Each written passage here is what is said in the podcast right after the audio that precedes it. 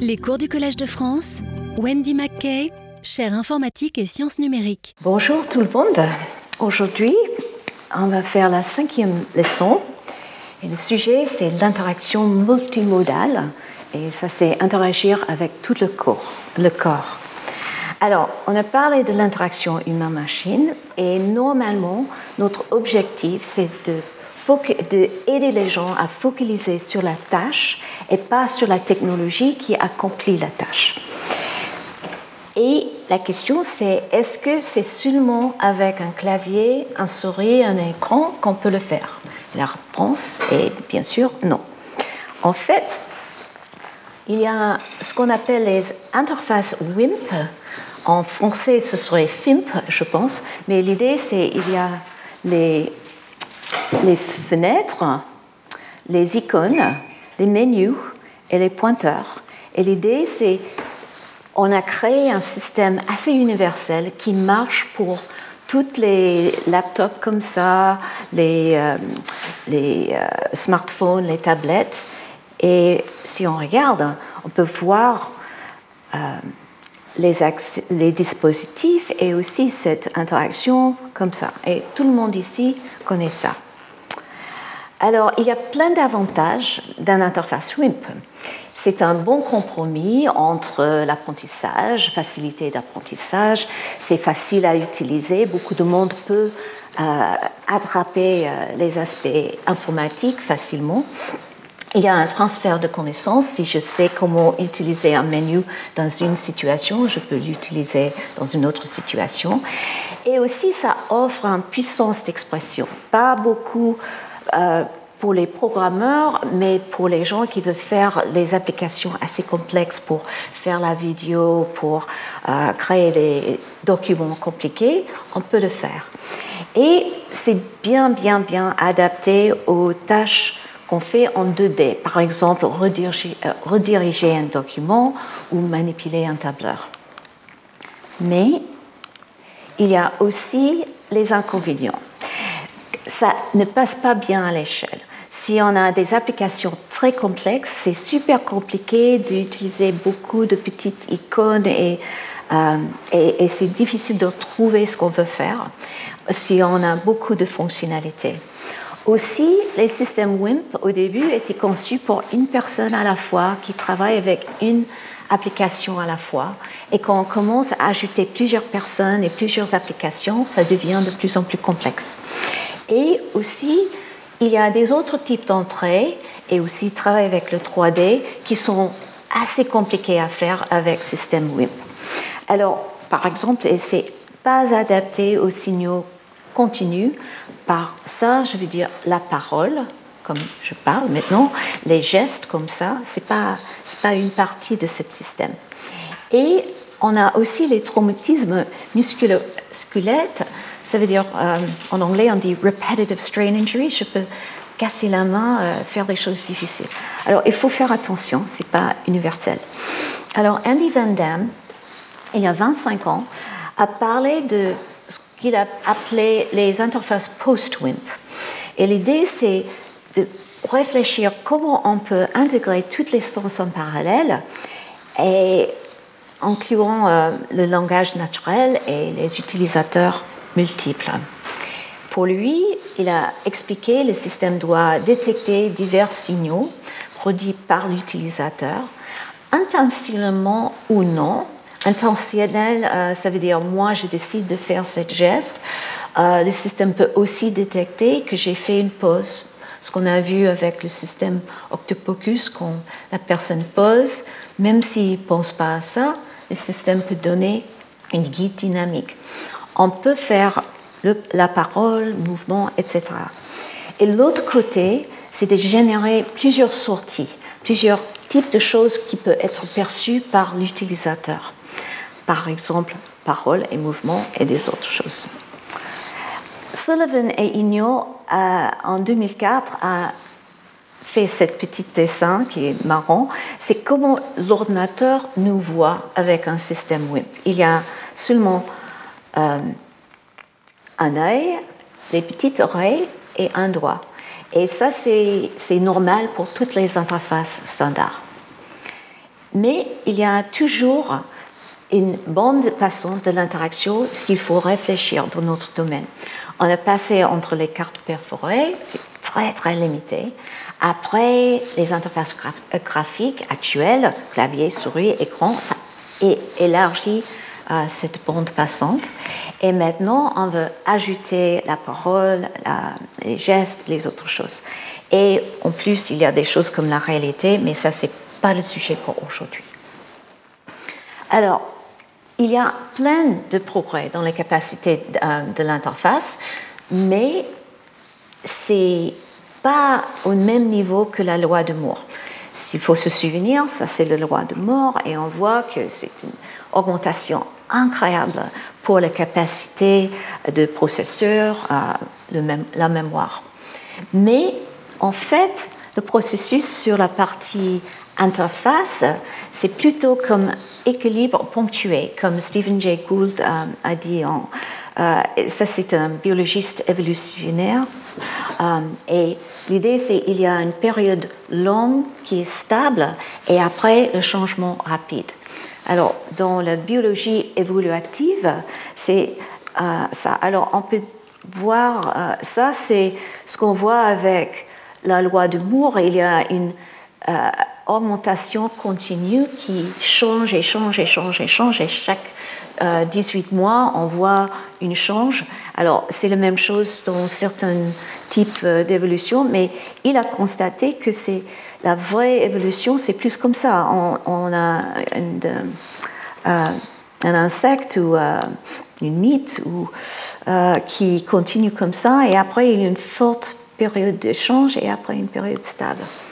Alors, pour nous, on voit la même chose. On a commencé avec l'électronique. Pour communiquer avec un ordinateur, il faut vraiment concevoir l'ordinateur. Et en fait, au début de ma carrière, on a travaillé avec les, euh, relais et l'électronique pour programmer les expériences pour, en psychologie, pour travailler avec euh, les singes et les pigeons, Et après, on a... Ah Qu'est-ce qui se passe? Excusez-moi.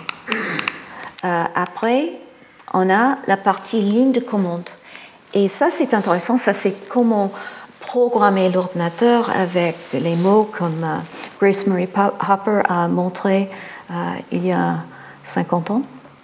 Et après, on a cette interface graphique, l'interface WIMP. Regarde que la ligne de... Ah, qu'est-ce qui se passe? Ligne de commande continue. Euh, désolé, c'est trop sensible. Euh, et l'interface graphique, ça c'est l'interface WIMP, mais ça continue. Cette ligne de commande en continue, ça c'est Linux, Unix, des choses comme ça. Et maintenant, on s'intéresse à ça avec gestuelle, tactile, parole, tout ça. Et regarde ici, on revient avec, l'électronique, à des choses comme l'Arduino et des choses tout petites que les gens peuvent programmer eux-mêmes. Alors, L'avantage d'un système WIMP, c'est assez universel. Une même forme d'interaction peut répondre à plusieurs besoins. C'est juste, c'est très sensible, je pousse trop fort, il, fait plusieurs. Alors, c'est un système universel. Alors, regarde euh, notre dame ici. Euh, euh, elle peut faire des choses avec un tableur, le mathématique ou quelque chose, faire un budget. Elle peut écrire un document, elle peut faire la musique, écouter ou composer. Elle peut aussi faire une mission pour faire un voyage à quelque part. Tout ça dans le même système, c'est universel. Alors, les interfaces post-WIMP sont plutôt spécialisées. Euh, ils peuvent, par exemple, petit euh, jeune homme euh, qui a cassé sa jambe ici. Alors, on a toute une série de choses qui sont bien dédiées à ce problème-là. Je ne peux pas programmer euh, quelque chose, je ne peux pas écrire un document, je ne peux pas aller organiser une mission. Je suis limitée à ça, mais c'est directement lié avec la capture des informations de lui et montrer les infos aux infirmières et les médecins pour euh, voir ce qui se passe. Alors c'est un système dédié et spécialisé. si on regarde ici, ça c'est aussi pour, par exemple, la composition de musique. On regarde plusieurs types d'applications qui euh, l'utilisateur peut utiliser plusieurs langages et plusieurs styles d'interaction. Par exemple, on peut parler dans une notation musicale, comme ça. On peut travailler avec les signaux audio, comme ça, et on peut aussi créer les structures sonores. Et chacun est possible dans ce système. Et c'est bien pour générer et organiser le son et la musique, et aussi pour créer les effets spéciaux, la composition et le spectacle vivant. On peut utiliser ça pour faire quelque chose en temps réel. En contraste, on voit le, la Reactable, qui été montré par Michel Baudouin-Lafont dans le deuxième leçon. Et là, c'est une interface post-WIMP et il y a plusieurs entrées, les gestes, les objets tangibles. La personne peut tourner chaque objet. Il y a un son et des paramètres associés avec ça. Et euh, il y a plusieurs sorties. Il y a la musique une table lumineuse. Ça peut être aussi projeté. Et c'est parfait pour la musique. C'est très bien pour composer, faire des spectacles en, temps, en, direct, mais on ne va pas rédiger, euh, euh, rédiger un document ou équilibrer un budget. Alors, on a toujours cette boucle d'interaction où il y a l'être humain qui produit quelque chose qui est détecté par le système, là, et après, le système produit une réponse qui est détectée et interprétée par l'utilisateur. Alors, pour l'interaction multimodale, on peut interagir avec tout le corps. Et le corps inclut euh, la voix et les gestes et les ondes dans le cerveau, tout ça. Alors, on a cinq sens la vue, l'ouïe, le toucher, l'odorat et le goût. Et on peut faire plusieurs types euh, d'actions qui peuvent être détectées par le système. Il y a les modalités d'interaction, il y a l'idée d'un canal sensorimoteur en entrée et sortie. Et c'est important de savoir que quand on parle de l'entrée et sortie, c'est de la perspective du système. Alors, ces modalités d'entrée, c'est quand l'humain produit un signal et l'ordinateur capte ce signal. Et en modalité de sortie, c'est quand l'ordinateur crée quelque chose et c'est l'humain qui détecte. Alors, il y a plusieurs types de modalités. Les systèmes WIMP sont vraiment clavier-souris, mais maintenant, si on, travaille avec les choses multimodales, c'est détection de mouvement, reconnaissance d'image, reconnaissance de la parole. Et il y a aussi les modalités de sortie. On peut faire l'affichage en 2D, mais c'est aussi possible de faire des choses en 3D, en vrai 3D. On va voir ça quand on parle de la réalité augmentée et euh, la réalité mixte. Il y a toujours son, parole, musique. Et les aspects haptiques, ça c'est le toucher. Peut capter euh, des choses euh, qui bougent et, et qu'on peut trouver la pression, la chaleur, des choses comme ça. Alors, il y a un nombre d'aspects importants à considérer quand on fait une interface multimodale. Il y a plusieurs dimensions clés. Par exemple, il y a plein de euh, types de canaux de communication.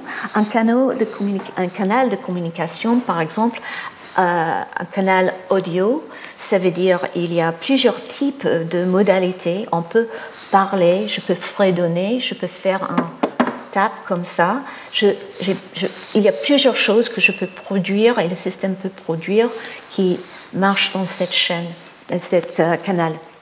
Il y a plusieurs types d'entrées euh, et on a plusieurs moyens d'utiliser de, euh, les mots différents. Euh, il y a plusieurs types de vocabulaire, de reconnaissance. On peut capturer les mini-gestes comme ça, les gestes en 3D, euh, la parole, et plusieurs types de capteurs et canaux. Et bien sûr, il y a plein d'applications différentes pour les, sujets spécialisés, ce qu'on va voir plus tard. Il y a plein d'avantages des systèmes multimodaux. Hein. Il y a toute une flexibilité, une souplesse de mode de saisie. Les énoncés vocaux sont plus courts et simples. Par exemple, si je veux expliquer quelque chose, et je peux aussi pointer, c'est plus facile à comprendre ce que j'ai dit que juste avec la, euh, partie orale. Euh, il y a en principe moins d'erreurs euh, et c'est plus simple à corriger quand il y a deux choses en même temps. Et on peut éviter la surutilisation d'un mode. Par exemple, les problèmes de la main si j'utilise la souris trop. Ils sont adaptables à plein de tâches différentes, les utilisateurs divers, il y a des différences individuelles et il y a aussi les environnements qui changent et évoluent. Mais, comme toujours, il y a toujours un compromis, il y a les analyses des signaux complexes peut être tort. Par exemple, si je fais une geste comme ça, la question c'est, il a commencé quand et terminé quand? C'est très difficile de dire. C'est la même chose avec, chose avec les mots. Quand je parle, les mots sont en ligne ensemble et c'est difficile de détecter les différences. Alors aussi de la perspective de l'utilisateur, il a des problèmes de découverte. Comment l'utilisateur peut savoir que cette geste-là a un sens? De quelque chose. Il faut enseigner, il faut réfléchir, pas seulement comment le système peut détecter, mais comment les utilisateurs peuvent comprendre que c'est possible de le faire. Et il y a un problème d'anthropomorphisme, ça veut dire si ça devient de plus en plus proche de ce qu'on fait comme les êtres humains, il y a ce que euh, Maury a appelé euh, la vallée de l'étrange, ou en anglais, the uncanny value, valley. Et il a parlé de ça par rapport aux robots, mais on voit cet effet en plein de systèmes qui essaient d'imiter euh, l'être humain. Et on regarde ici, euh, on commence avec un petit bonhomme, euh, c'est clair, c'est écrit par quelqu'un. Après, ça devient de plus en plus sophistiqué et c'est bien. Et après, on commence à faire des caractères qui sont un peu trop proches, mais pas assez. Et il y a les robots qui sont vraiment pas, on n'est pas confortable. Et après, on revient à une personne euh, réelle. Et ça, c'est la vallée euh, étrange. C'est dans cette période-là, on est trop proche, mais pas assez proche à la réalité humaine. Alors, euh, il y a, on voit ça beaucoup dans la chaîne, euh, dans le canal visuel, mais moins sur la partie auditive, mais ça existe aussi. Alors, si on parle de la parole, en entrée et en sortie, il faut se souvenir que la parole est éphémère. Ça veut dire que quand je dis quelque chose, c'est terminé, c'est trop tard. Si je l'ai raté, c'est c'est pas là. Alors, si on fait l'interaction basée sur la parole, il faut avoir un contexte et il faut avoir un mode d'interaction qui colle avec cet éphémère. Alors, il faut que le système comprenne l'intention de l'utilisateur, ce qu'il veut vraiment, euh, ce qu'elle est, est en train de faire, et aussi il faut faire une réponse du système qui est adaptée à la situation. Par exemple, si je suis en train de, j'attends le bus, et je pose la question, quand est le prochain bus? Le système doit savoir où se trouve moi maintenant, où se trouve le bus maintenant, et combien de temps avant son arrivée. Et la réponse peut être, il y a plusieurs types de réponses possibles. Le système peut juste reciter l'horaire euh, complet de bus, mais normalement, ce n'est pas très intéressant pour l'utilisateur. Il peut aussi dire le prochain bus est à 9h12. Ça veut dire qu'il prend les infos directement sur euh, l'horaire et remettre à l'utilisateur. Mais qui est beaucoup plus intéressant, c'est qu'il peut dire dans 12 minutes parce que c'est relatif à moi dans ma situation maintenant. C'est plus ça ce que je veux. Ou on peut aussi combiner la parole avec le visuel et faire une carte dynamique qui montre l'emplacement actuel du bus dans l'espace et dans le temps.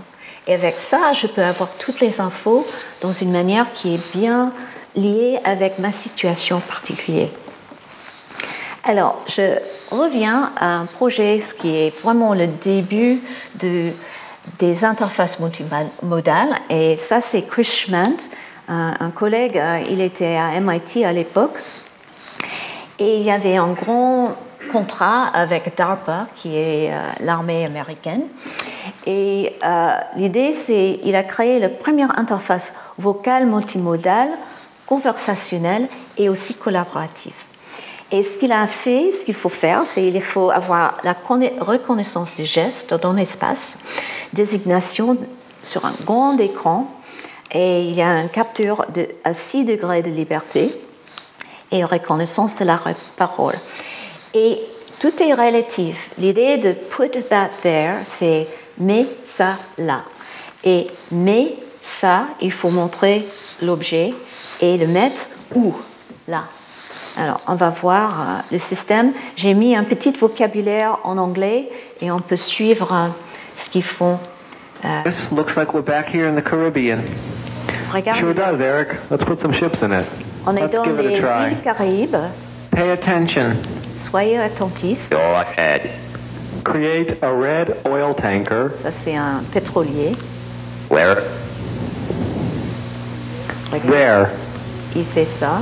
Create a blue cruise ship. Ah, J'ai pas mis. Where? Et le navire de There. croisière. Est là. Make a yellow sailboat. Bateau à voile. What color? Yellow. Jaune. Where? North of Jamaica. Au nord de Jamaïque. euh, Create a green freighter. Il y a deux voies différentes qui sont Where? prises. North of that. Let's try one together. North. Sure, let's try it. Clear. Effacées. Clear. Proceed. Put that there. Protect that. Protect. Protéger ça. Copy the cruise ship. Copier. Eric, do you agree? That's acceptable. Vous Thank you. êtes d'accord Oui ou non Where? North of the Dominican Republic. Au nord de République dominicaine. Protect that. Protéger ça. Protect the freighter. Protéger. Copy the freighter.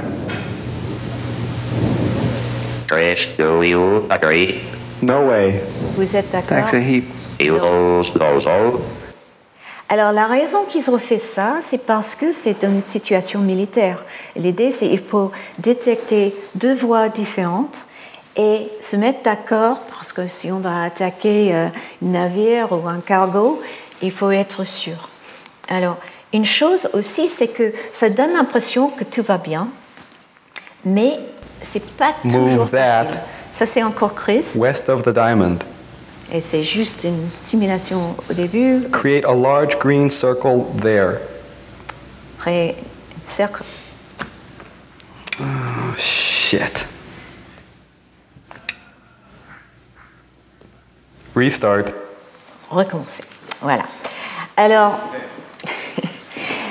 le truc qu'ils ont fait, euh, à l'époque, j'ai travaillé à Digital Equipment Corporation, ça veut dire DEC, Digital Equipment Corporation, et on a travaillé aussi avec la parole.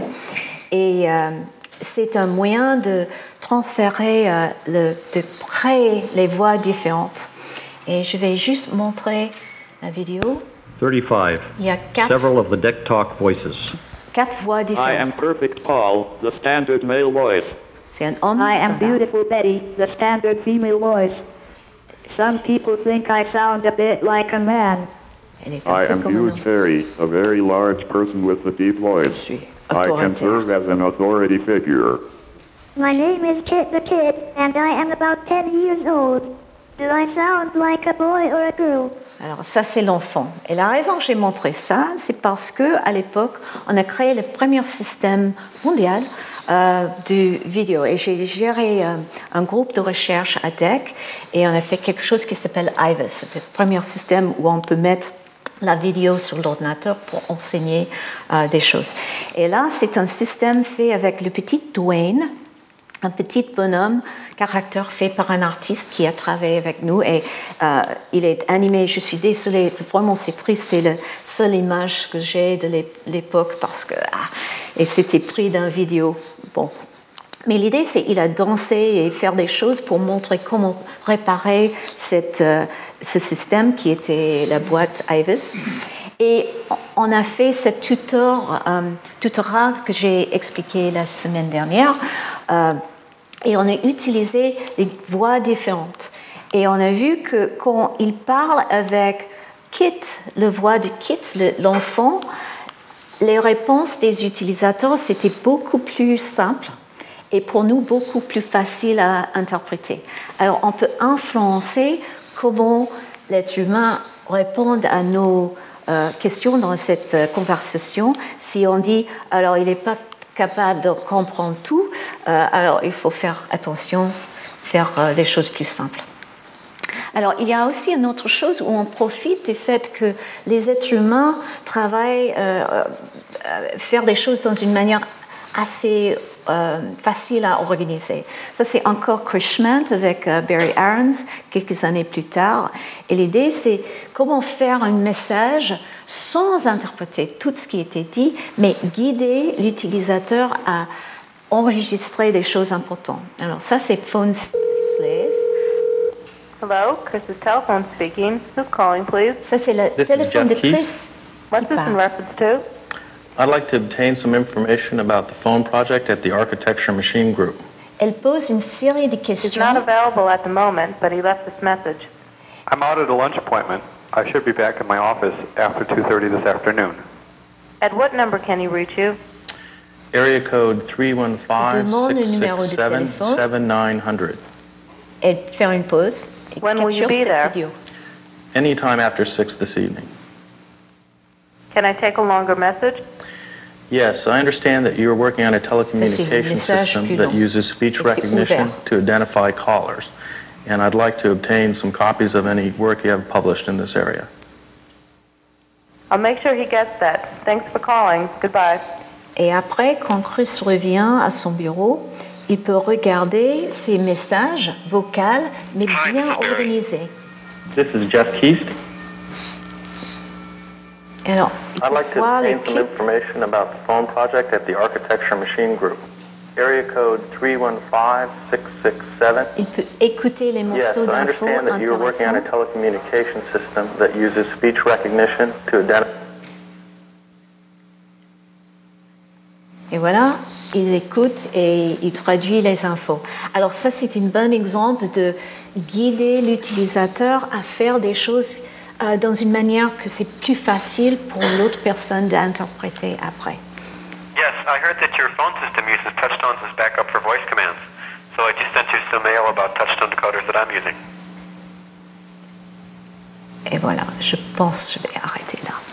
Alors, il y a aussi le concept de la perception directe de Gibson. On a déjà parlé de ça dans la première leçon. Et ce qui est important, c'est de comprendre que la perception de l'interaction, euh, percevoir l'interaction euh, qui provoque le son, pas le son lui-même. Ça veut dire, si... Ça, je vais faire encore une fois. On entend une porte qui se ferme. C'est pas tous les signaux qu'on peut détecter, c'est l'effet de cet événement qui est perçu comme nous, comme euh, une action. Alors, il y a Bill Gaver, aussi un collègue, euh, Sophie a fait ça à Apple avant que je l'ai rencontré. Euh, on était ensemble à Xerox Park et il a fait le Sonic Finder. Et l'idée, c'est qu'il y a des icônes auditives où les sons correspondent aux caractéristiques des objets et les objets informatiques et les interactions qui les ont produits. Et je donne ça. Là. Ça, c'est. My name is jeune. Gaver, and this is the Sonic Finder, which is a prototype auditory interface that I developed. And in this interface, many of the events are associated with sound as well as graphical feedback. So I can select files, drag them around, open windows, and so forth. At this point, I'd like to show you in more detail what the Sonic Finder does. Alors, il y a un son Selecting associé avec objects in the Sonic Finder objet. makes sounds. And those sounds depend on the type of objects, so that folders make one sort of sounds, applications a second, files a third, and disks yet another sound. The sounds also depend on the object's size, so that small objects like this small folder make higher sounds than large objects like this large folder. And that principle continues through to applications, files, and so on. Disks make sounds that depend on how much room they have left. So this floppy disk, which doesn't can't contain too much more information, makes a higher sound than this hard disk. In this way, I get immediate feedback from selecting objects, and sounds also provide information about the objects' sizes and their types. Now we'll look at ways that sound provides other sorts of information in this interface. When I drag an object, it makes a continuous scraping sound that stops only when I release it or when. I hit a container, like a folder, a disk, or the trash can. This helps me avoid the common mistake of either missing a target or C'est bien pour inadvertently dropping an object into a container. Like the visual icons, the sounds used in this interface are meant to build upon people's experience with the everyday world. For instance, when I open a window and scroll down it, the sound lets me know very easily whether I'm near the top or the bottom. When I copy a file, indiquée. Il fait une copie. pouring sound makes it very clear how far the copy has progressed and when it's done. And since I don't want the copy, I can drag it to the trash can and throw it in and know that it's gone. Voilà. Alors, c'est intéressant aussi, chaque fois qu'il y a des questions de qu'est-ce qu'on fait euh, dans la recherche et est-ce que ça arrive euh, dans les entreprises, il y a plein de choses où la réponse est non. Pour Bill, euh, c'était fait à Apple comme un projet de recherche et on ne voit pas les icônes auditoires euh, maintenant. Euh, L'un des problèmes, ce qu'il a dit, c'est que quand on fait une présentation comme ça, c'est trop fort. Et en fait, le vrai système, les sons sont très peu et on peut ajuster. Alors, c'est pas embêtant, mais s'il y avait le son très fort, comme on fait dans une présentation, c'est embêtant. Mais là, c'est une autre chose. Il y avait toute une série euh, de euh, projets où on utilisait euh, la capacité humaine de fredonner en chanson et faire la recherche de musique par fredonner. Et c'était quelque chose fait il y a dix ans et maintenant c'est un produit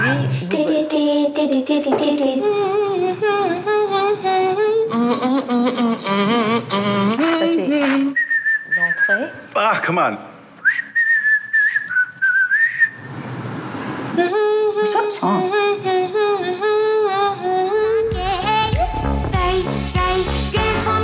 dance for Alors, de temps en temps, on a des réussites. Bon, euh, maintenant, je vais faire une transition entre le son et les gestes. Ça, c'est un projet fait à IRCAM avec l'un de mes étudiants, Jérémy Garcia, et son collègue euh, Guillaume. Euh, et l'idée ici, c'est une partie des aspects tangibles qu'on va parler la semaine prochaine, mais l'idée ici, c'est on veut dessiner sur le papier et c'est le papier augmenté, ça veut dire on peut capturer tout ce qui est écrit. Et il y a une petite palette. Et la palette, c'est pas de couleur, bon, c'est les couleurs, mais aussi une palette de sons. Et l'enfant peut capturer les sons dessinés sur un, paysage. Et après, euh, un autre enfant peut. euh, et, oups, pourquoi? Ah, la vidéo ne joue pas? Ah, dommage. Bon, je vais expliquer. Alors, il y a un enfant qui dessine, par exemple, euh, le vent et de l'eau et les oiseaux quand le soleil revient. Et avec ça, il peut créer un espace avec le son quand je suis dans cet espace. Et cet espace est projeté sur le, euh, par terre et un autre enfant peut bouger dans cet espace pour écouter le vent et de l'eau et euh, les oiseaux. Alors c'est très joli, mais je ne sais pas pourquoi ça ne ça, marche pas. Alors, quand on fait l'interaction avec le corps, il y a toute une série de choses qu'on fait.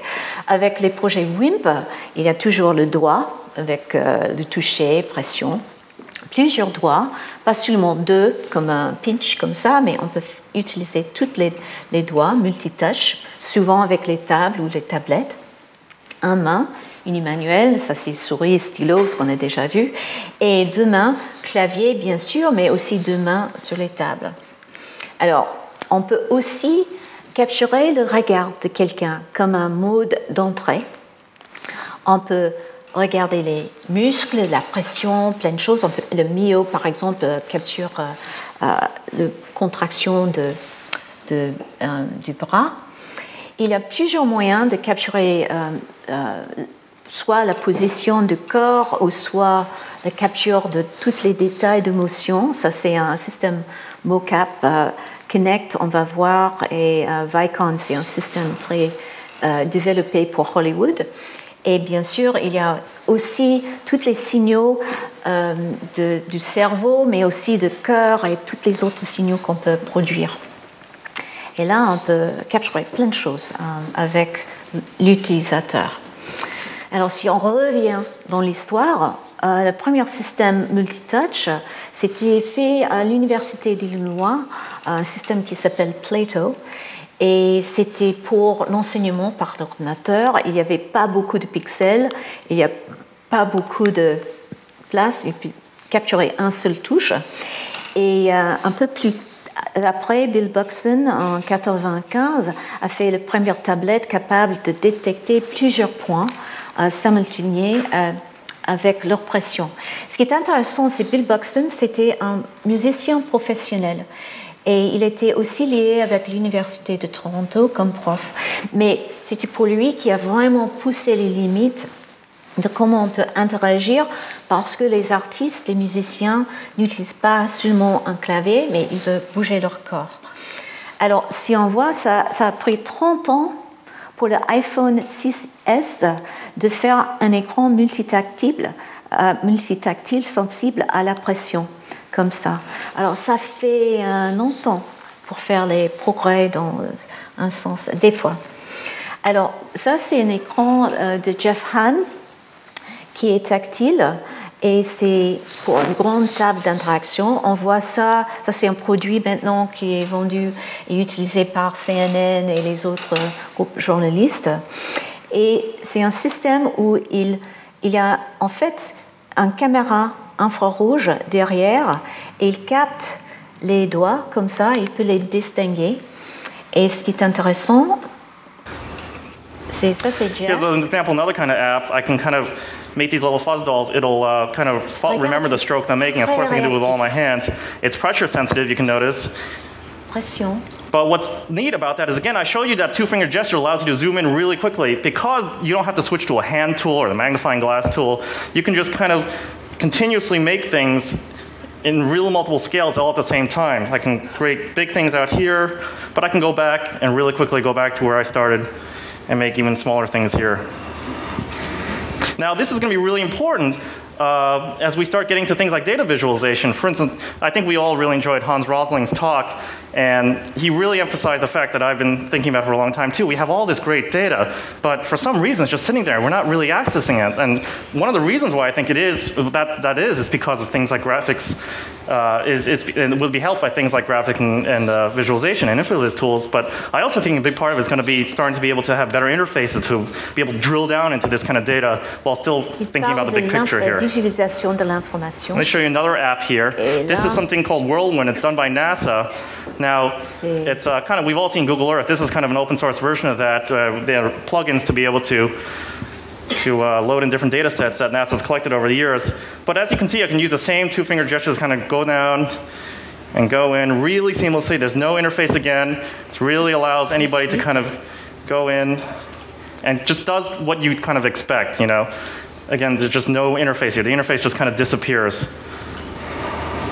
Et cette idée I can switch to different data views. That's what's neat about this app here. There you go. genre de choses. NASA's really cool. They have these hyperspectral images that are kind of false colored, so you can. It's really good for determining vegetative use. Let's go back to this. Whoops. Now, the great thing about mapping applications, it's not really kind of 2D, it's kind of 3D. So again, with, with a multi-point interface, you can kind of do a gesture like this. Et So you can kind of important. be able to tilt around like that, you know. C'est en 2D et 3D, mais même It's not just simply relegated to this kind of 2D panning in motion. Now, this gesture that we develop, again, it's just kind of putting two fingers down, it's kind of defining an axis of tilt, and I kind of kind of tilt up and down that way. That's just something we just came up with on the spot. You know, it's probably not the right thing to do, but it's such, there's such interesting things you can do with this kind of interface. And just so much fun playing around with, too. And okay, so the, the last thing I want to show you is, uh, you know, I'm sure we can all think of a lot of entertainment apps that you can do kind of do with this thing. Um, I'm a little more uh, interested in the kind of creative applications we can do with this. Now, here's a simple application here. I can kind of draw out a curve, and when I close it, it becomes a character. But the neat thing about this I can add control points, and then what I can do is kind of manipulate them with both of my fingers at the same time. And you notice what it does. There's it's kind of a kind of a puppeteering thing where I can use as many fingers as I have to kind of draw and make.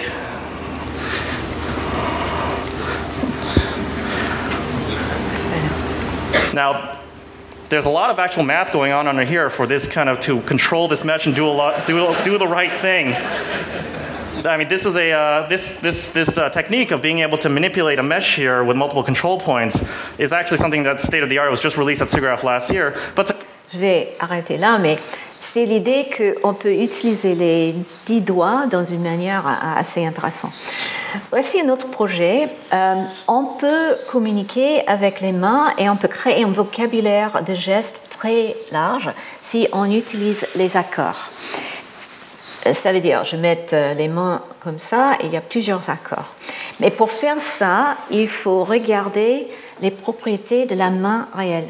Si je peux bouger la pouce et l'index beaucoup, mais ce doigt-là bouge pas beaucoup. Euh, et le petit doigt euh, est lié avec euh, euh, l'annuaire.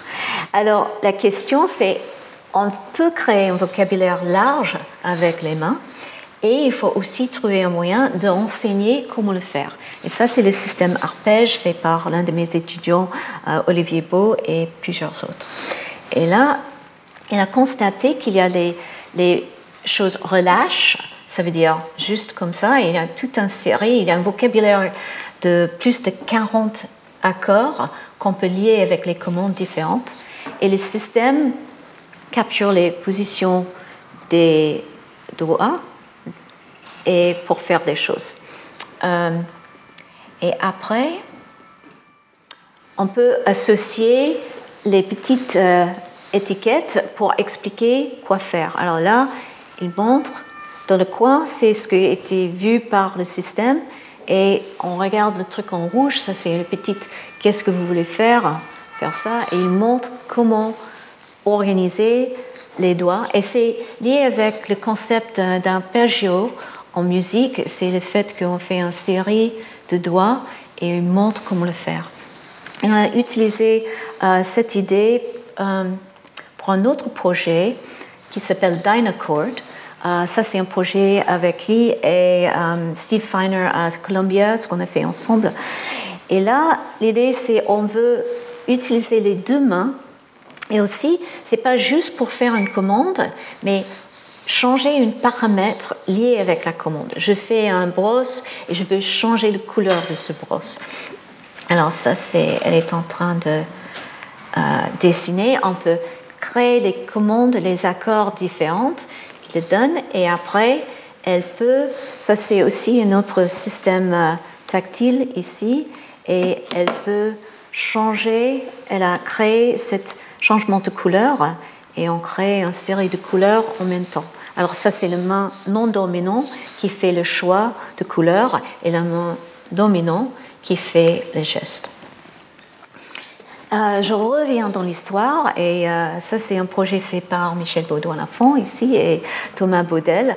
Et là, l'idée c'est comment on peut utiliser les mains dans les situations, avec les mains libres dans une situation réelle.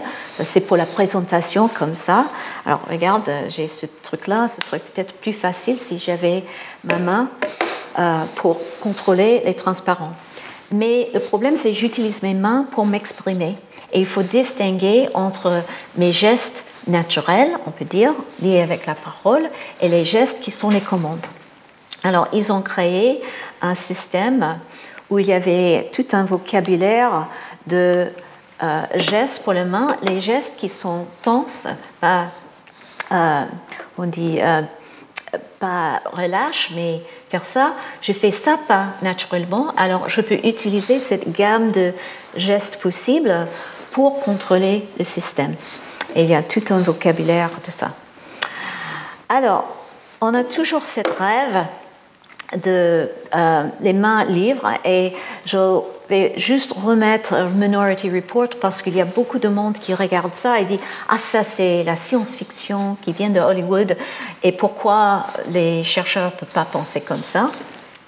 Et en fait si on regarde euh, Tom Cruise en train d'utiliser ça ça était influencé par John Underkoffler, qui était chercheur à MIT, qui a connu toutes les choses que j'ai montrées, plus les autres choses, pour visualiser dans une manière beaucoup plus jolie ce que nous on fait dans la recherche, mais cette interaction avec la main, avec un gant, ce qu'on appelle un data glove, pour capturer les choses, on voit les points, il peut bouger.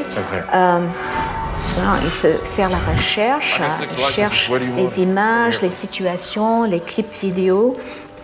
Ils ont euh, un visiteur qui arrive, qui met les infos de plus. En fait, c'est pas du tout pratique un truc euh, transparent comme ça. C'est joli pour l'image, mais c'est pas quelque chose qu'on veut dans la vraie vie. Et je vais juste montrer ce qui se passe. Euh, je ouvre les mains, les deux et cherche. Got another Foxhole, 4421 Gainsborough. Send a DCPD blue and white. Set up a perimeter until we're en route. Investigator from the feds here. Yeah, I don't need some twink from the Fed poking around right now. John, I wrote down in your calendar. I left you a message at your house. Check in with the papers you had it et See if the neighbors son know where they went. collègue Check qui all va relations. arriver. But John, Fletch, just get him some coffee. Tell him some stories how I save your ass every day and you can't live without me. I got coffee. Thank you. Danny Whitworth, Et regarde ce qui se passe.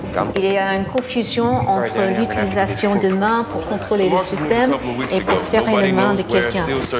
Complètement. Alors, ils ont bien compris des choses, mais la réalité, c'est beaucoup plus ça. J'ai déjà montré euh, cette image, ça c'est mon étudiant Julie Wagner, et avec cette comparaison des euh, systèmes euh, unimanuels, ça c'est un gant avec les petits points et nous avons un système euh, qui s'appelle Vicon. Il capture euh, les euh, réflexions de chaque petit point et on a une précision. on peut détecter la précision et la position de chaque main très facilement. Et on, peut comparer les gestes et regarder comment ça se passe. Alors, euh, je reviens dans l'histoire. Ça, c'est un système bien connu qui s'appelle Video Place. Ça, c'est Myron Kruger, qui était, euh, c'est 1974. Et il a travaillé avec les artistes. Et il avait l'idée de faire des choses avec les gestes. Et c'est assez simple ce qu'il a fait. Il a fait l'ombre de l'être humain et utiliser ça, projeté euh, pour interagir avec. Mais il a fait ce que moi, il n'a pas appelé ça, mais euh, c'est la conception participative. Il a travaillé avec euh, les artistes et eux, ils ont créé plein d'idées avec lui pour faire des choses. Et ça, ça a influencé la caméra iToy de Sony, que mes enfants ont utilisé beaucoup à l'époque, et le Kinect de Microsoft. Et euh, c'est beaucoup d'influence sur euh, les, les jeux vidéo. Alors, je regarde cette idée d'avoir So in the first on peut dessiner, et ça vient, cette idée vient des I artistes avec qui il a travaillé. Mais center in il a cette interaction directe. Et that ça data fait tablet, what I drew appeared presque on 50 ans maintenant. Was transmitted a mile away to the gallery where it was superimposed on the live image of people. And what they saw was the projected image of themselves and graffiti that I was drawing on top of them. Il a dessiné And sur then together eux. we Et eux, ils ont dit, invented ce serait bien si moi je peux a dessiner medium. l'art. So it by accident occurred that they were, one day I was following somebody's finger and it looked like they were drawing. They thought they were drawing and all of a sudden Je pense que je vais passer. Il y a toute une série de choses. Alors, ça, c'est un projet qui est fait par euh, Joe Malik, qui était un postdoc dans mon équipe, mais il a fait ça à McGill avant nous. C'est un système euh, euh, où c'est augmenter le corps avec les objets, les périphériques prosthétiques. Et il peut détecter le mouvement euh, des objets et le danseur danse avec, c'est un partenaire, elle danse avec, et aussi ça capte son mouvement et c'est lié avec le son. Alors je vais montrer quelques exemples pour le dispositif euh, comme ça. Et ça c'est Joe. Et il montre qu'on peut détecter euh, la position de chaque euh, colonne vertébrale portée par le danseur. Et créer le son.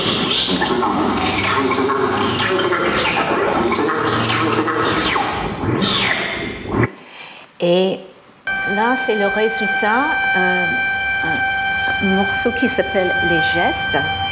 Et c'est la musique euh, réelle, on peut dire, et aussi augmentée par les artistes, les danseurs euh, qui créent la musique. Et là, ils ne sont pas en train de porter le colonne vertébrale, ils portent euh, le viseur qui capte le mouvement.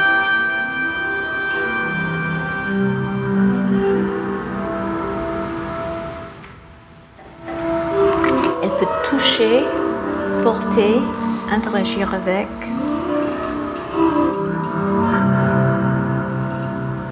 Voilà. Ok, ça c'est la transition le troisième sujet, c'est l'interaction hap- haptique. Alors il faut comprendre un petit peu sur la partie haptique.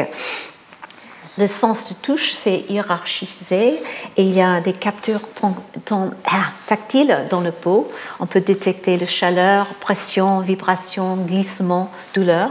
Il y a aussi l'autre partie, c'est la proprioception. Ça, c'est notre connaissance de notre position du corps, la force, le mouvement. Et la plupart des interfaces haptiques se concentrent sur l'un ou l'autre. C'est difficile de faire tous en même temps. Il y a des choses comme le torque de Microsoft qui peut capter euh, la pression. Il y a aussi, euh, ça c'est intéressant, ça joue avec la perception entre euh, les illusions de perception et la haptique pour profiter, pour faire une interface plus, riche. parce qu'on Haptic retargeting is a technique that enables haptic feedback for multiple virtual objects using a single physical prop. We leverage the dominance of human vision over proprioception to allow for unnoticeable warping of the workspace to map a single physical object to many virtual ones. For example, our framework allows for arranging a castle of blocks with a single physical cube. Also, the haptic response of stacking cubes can be provided by redirecting the cube to the table's surface. L'idée, c'est physiquement, il y a un seul bloc, mais virtuellement, je peux faire plein de blocs. Et je joue avec le, système de perception visuelle de l'utilisateur pour donner l'impression qu'il y a beaucoup de blocs, même s'il y a un seul. Euh, il y a aussi quelque chose qui est un peu bizarre, mais on peut utiliser le canal haptique en sortie. Par exemple, contrôler les mouvements. Ça, c'est l'équipe de Pedro Lopez. Et là, euh, son bras, c'est pas lui. Il ne contrôle pas son bras. Il fait les systèmes ici. Il peut bouger la pouce. Et c'est ce système-là qui bouge sa pouce, qui bouge euh, la poignée.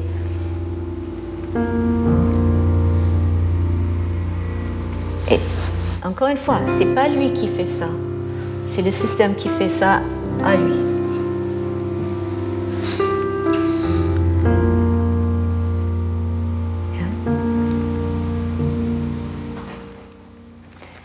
Ce système-là, ça c'est le même système Vicon, capture d'émotion, très précis, ce que nous avons et on utilise en Hollywood pour faire les animations qui sont très naturelles.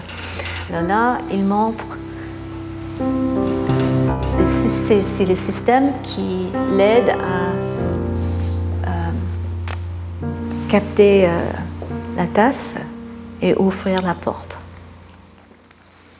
Je vais juste euh, montrer un truc euh, un peu plus amusant. Euh, ça, c'est une bombe de peinture. Et l'idée, c'est qu'il faut circuler euh, avant l'utiliser. Et il donne des gens des instructions. Il faut faire ce, ce dessin. Ah. Et le système de force de faire ça. Et voilà. Bon, est-ce que c'est utile? Je ne sais pas, mais il y aura des situations, je ne sais pas, euh, qu'on peut utiliser ce genre de choses. Euh, dernière chose, c'est les interfaces cerveau-ordinateur. Et on peut capturer n'importe quel signal euh, mais comment l'utiliser, c'est toujours une question d'interface, comment le faire. Et il faut traduire, normalement les signaux sont traduits en commande. On peut imaginer des autres choses, mais normalement c'est fait comme ça. Et il faut les relayer à un dispositif de sortie pour effectuer une action souhaitée. Alors là, j'adore. C'est un système que j'ai vu quand on a fait euh, un projet à- au Centre Pompidou qui s'appelle Dessin interactif. Et on montre quelque chose que je vais montrer en quelques semaines. Mais à l'époque, il y avait cette, euh, euh, système-là, le brain ball. Et en fait, chaque personne porte un petit, c'est difficile à voir dans l'image, mais porte un petit détecteur des, euh, des ondes alpha. Et alpha, ça c'est lié avec la partie calme.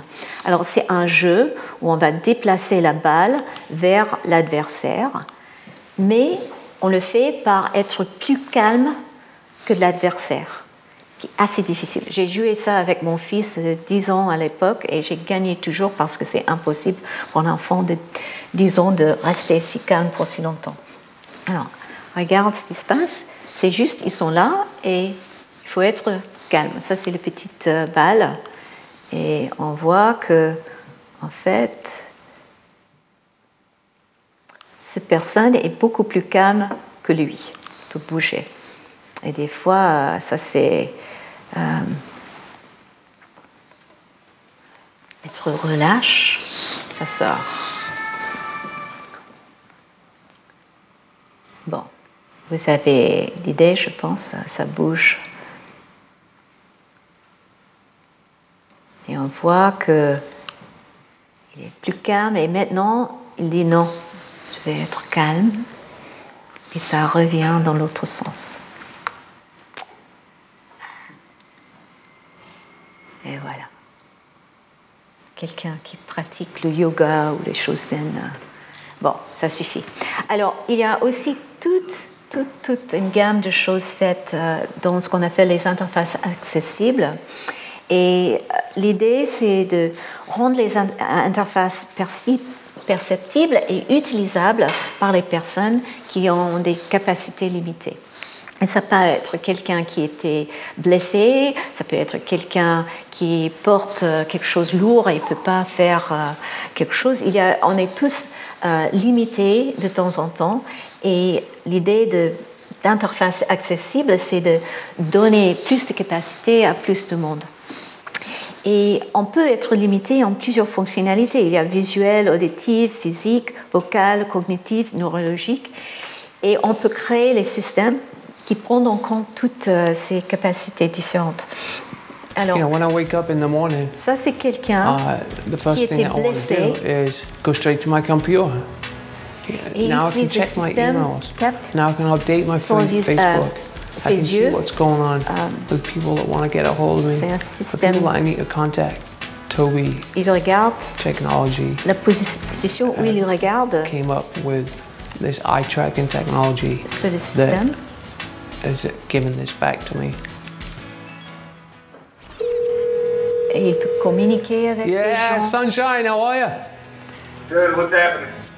I can't tell you how much, how much joy, how much laughter, how much independence uh, it's gave me, it's seriously changed my life. This technology is like an antidepressant because it pulled me out of a hole and it put me back in Ça, c'était lui avant.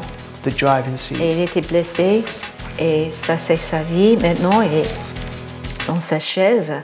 Mais avec ce système, il peut bouger ses yeux quand même. Et là, l'aide à faire plein de choses différentes. Alors, en fait, il y a énormément de progrès dans le matériel qui détecte les signaux humains. Mais il reste beaucoup de choses à faire pour des formes d'interaction adaptées aux contextes divers. Alors, ça c'est la fin. On va, ils ont nous dit qu'on a encore quelques minutes avant, ils recommencent à 11h05. Alors, je vais juste euh, parler de... Bon, excusez-moi, c'est le grand défi pour nous, c'est de créer des interfaces qui combinent avec succès plusieurs modalités. Ce que j'ai parlé, c'était les modalités un peu séparées. Quelques exemples sont les choses liées ensemble, mais je passe euh, à, excuse-moi, à Laurence euh, Niguet qui va parler de euh, multimodalité et comment on les combine et les utilise ensemble. Laurence est un prof à l'université de Grenoble. Elle est vraiment un pionnier dans l'interaction humaine-machine et c'était un grand plaisir de l'accueillir euh, ici. Euh, mais je vais utiliser quelques minutes juste pour parler avant de ce qu'on a déjà parlé. Je vais utiliser mes quatre minutes qui restent, trois minutes. Alors aujourd'hui, leçon 5, on a parlé sur l'interaction multimodale, comment interagir avec tout le corps.